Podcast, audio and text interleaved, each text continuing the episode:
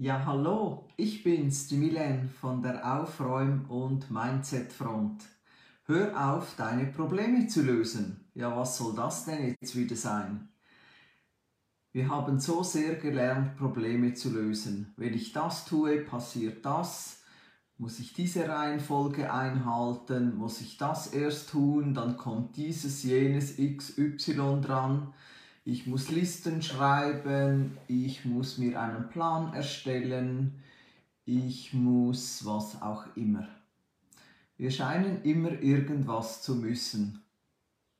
Und solange du Probleme lösen willst, befindest du dich immer noch im Bewusstseinszustand dieses Problems. Also du identifizierst dich immer noch mit diesem Problem, das du ja eigentlich gar nicht haben willst. Und es gibt Leute, die sagen, ja, auch Probleme sind für etwas gut, durch den Schmerz habe ich gelernt.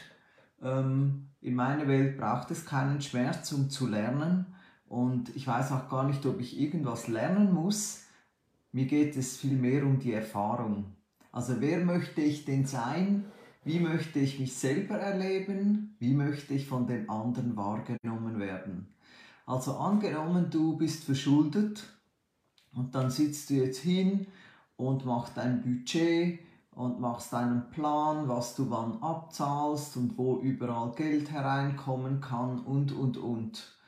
Dann ist das zwar mal eine schöne Beschäftigung für deinen Kopf und es beruhigt vermutlich dein Gewissen, doch du bist immer noch voll in deinem Problem drin. Weil du willst ja nicht schuldenfrei sein, du willst ja viel mehr als das. Du willst vermögend sein, du willst finanziell unabhängig sein. Also warum solltest du dich vom Verschuldetsein erst über die Brücke hangeln vom wie kann ich weniger von dem sein, bis ich es dann gar nicht mehr bin. Wenn du krank bist, dann identifizierst du dich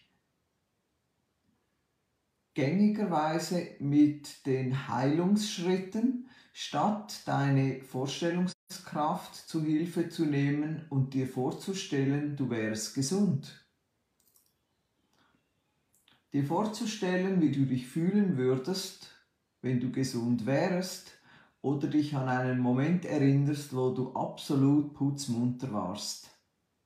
Oder dich fragst, was wäre anders, wenn ich gesund wäre? Was würde oder könnte ich jetzt tun, wenn ich gesund wäre? Und das bedeutet jetzt natürlich nicht, dass du deine Medis in die Ecke wirfst. Es bedeutet auch nicht, dass es im Außen keine Handlung braucht oder dass dem keine Handlung folgen wird. Aber erst kommt die Imagination und dann die Handlung. Und die Handlung, wenn es denn eine braucht, entsteht aus der Imagination heraus. Also du wirst, du bist jetzt hier, du willst dahin, du imaginierst das und du wirst dann auf einer Brücke von Ereignissen, das können Dinge sein, die du liest, das kann jemand sein, der dir begegnet, das kann irgendwas sein und du musst ja nicht wissen, was es ist.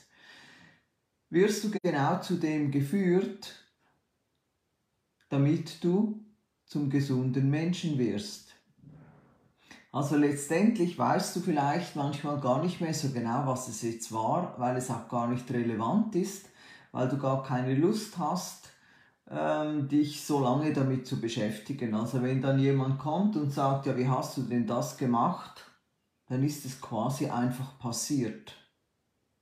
Und das kannst du auf alle Lebensbereiche anwenden.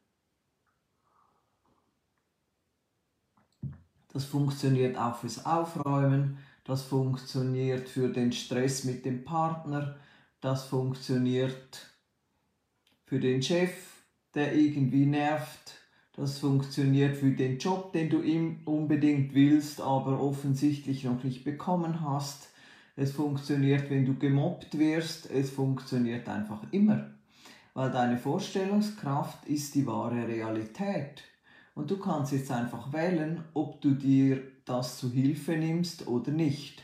Also ob du weiter durchs Leben gehst und denkst, ja, mal schauen, äh, ob ich das bekomme, Äh, mal schauen, ob es das Leben heute gut meint mit mir. Mal schauen, was das Universum meint. Mal schauen, was auch immer. Oder du gehst hin und fragst dich ganz klar, okay, wie will ich es haben? Wie hätte ich es denn gern? Und was, wenn es doch möglich wäre?